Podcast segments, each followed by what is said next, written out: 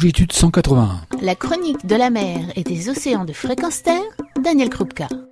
Bonjour à tous, nous retrouvons aujourd'hui Éric Demey. Éric Demey, c'est l'homme qui parle aux dauphins que nous avions déjà rencontré précédemment dans ce radio magazine. Bonjour Éric. Et bonjour. J'ai entendu parler des dauphins captifs, j'ai entendu parler des dauphins ambassadeurs, et puis j'ai entendu parler des dauphins sauvages. Est-ce que tu pourrais nous expliquer la différence entre les trois? Captifs, euh, comme on le sait, ce sont dans des marinellandes ou des delphinariums. Ce sont quand même des dauphins qu'il faut quand même aimer, parce qu'ils sont en prison en fait. Il ne faut pas non plus les, les, oublier. Mais ils ont des comportements euh, un peu spécifiques. Euh, c'est pas forcément péjoratif ce que je dis. Euh, ils ont parfois des comportements sympas, puisque j'en connais certains. Le dauphin sauvage, ça veut dire qu'il est libre, lui par contre. Mais on peut le classer aussi dans différentes catégories, c'est-à-dire le très sauvage qui est inapprochable, qu'on ne voit quasiment plus. et puis le sauvage qui, malgré tout, comme ici à Main Rouge, arrive parfois dans certaines conditions à se laisser approcher.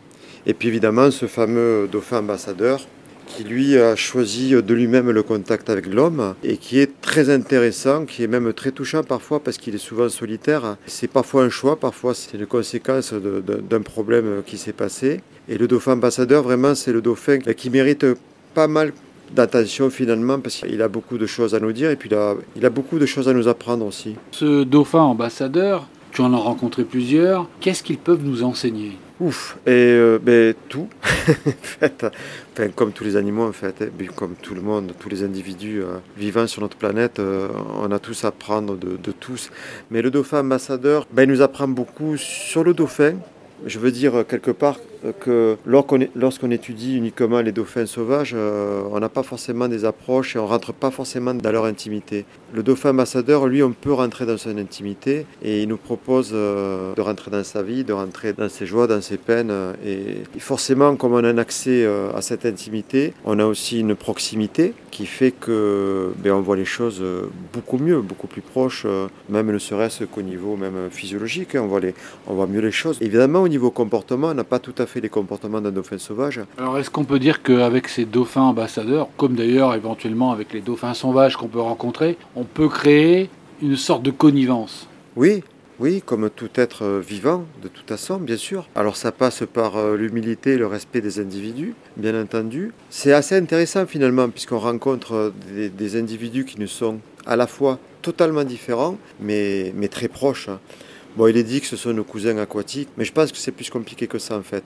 Donc euh, oui, forcément, il y a cette connivence, il y a cette, ce regard, ces échanges, cette observation, cette acceptation de l'autre. Voilà. Et ça, finalement, euh, l'acceptation, c'est ouais, c'est peut-être un des mots-clés pour cette relation qui existe, puis qui existe finalement depuis l'Antiquité aussi. Alors qu'est-ce qui fait cette fascination dans toute l'histoire pour les dauphins? Ben, C'est difficile à dire. La fascination de l'homme pour le dauphin, euh, je ne sais pas. Moi, je suis fasciné. Déjà, c'est certain. C'est vrai que son sourire, euh, ce qui, est, présent, hein, joue beaucoup sur son charisme. C'est un animal qui a beaucoup de charisme, qui a beaucoup de mystère, et puis il est dans l'eau. Il est mythique aussi quelque part. Et donc, oui, l'homme a toujours été intéressé par le dauphin. Enfin, non, pas toujours, puisqu'on a appris que justement, au Moyen Âge et à la Renaissance, euh, il n'y avait aucune relation entre l'homme et le dauphin.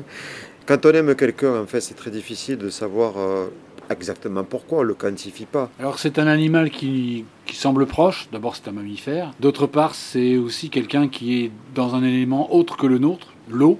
Est-ce que cette barrière air-eau est également quelque chose qui est euh, potentiellement une frontière infranchissable mais qui fait qu'on est quelque part chacun de l'autre côté du miroir finalement? Oui, oui, c'est bien dit un peu, oui, de l'autre côté du miroir, c'est pas mal. La frontière euh, RO, euh, oui, elle existe, mais de moins en moins, puisqu'on voit maintenant, on a de plus en plus de personnes euh, qui plongent ou qui font de l'apnée. Cette frontière se réduit.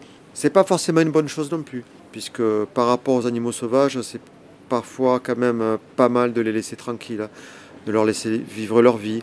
C'est pour ça qu'à la limite, lui, le dauphin ambassadeur, euh, il a choisi, lui, ce contact. Donc, la frontière, elle est cassée par lui-même. Hein, le, passage a été, a été, franchi.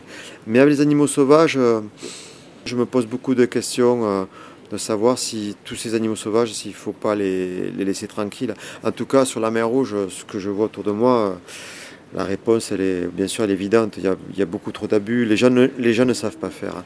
Les, personnes veulent connaître le milieu sauvage, mais on est très maladroit. D'ailleurs, on protège très mal, on est très mauvais, je trouve. On est... C'est pas facile en même temps, je reconnais. Parce que peut-être on a encore ce sentiment de, dominer, je sais pas. Euh, la frontière, c'est un peu paradoxal. Moi, en même temps, j'ai envie de la franchir puisque je m'éclate avec ces animaux. Mais en même temps, je suis bien content de, comme aujourd'hui ça s'est passé ici, euh, que les dauphins n'avaient pas du tout envie parce qu'ils avaient leur vie à, vivre. Et, et c'est pas plus mal parfois. Donc il faut savoir être humble et peu exigeant et finalement accepter ce qu'ils veulent bien nous donner tout en les protégeant. Oui, tout à fait. De toute façon, l'humilité, bon, on le sait, c'est une qualité, euh, de, enfin, c'est une rare qualité de l'homme, malgré tout. Mais euh, bien entendu, si on veut avoir un bon rapport avec les animaux sauvages, je crois qu'il faut savoir rester humble, savoir garder les distances, euh, savoir observer et savoir aimer bien entendu, puisque je crois qu'on parle d'amour de toute façon, dès qu'on dès qu'on a des relations avec des individus. Et aimer les gens, c'est aussi accepter leur, leur joie et leur peine. Voilà, ça j'insiste bien dessus, puisqu'il faut arrêter de dire que le dauphin ne fait que jouer et faire l'amour. Ce n'est pas vrai. Le dauphin, il a besoin de chasser, il a besoin de dormir. Les chasses sont parfois très difficiles, j'en étais témoin. Et du coup, quand une chasse est difficile, le dauphin a vraiment besoin de se reposer.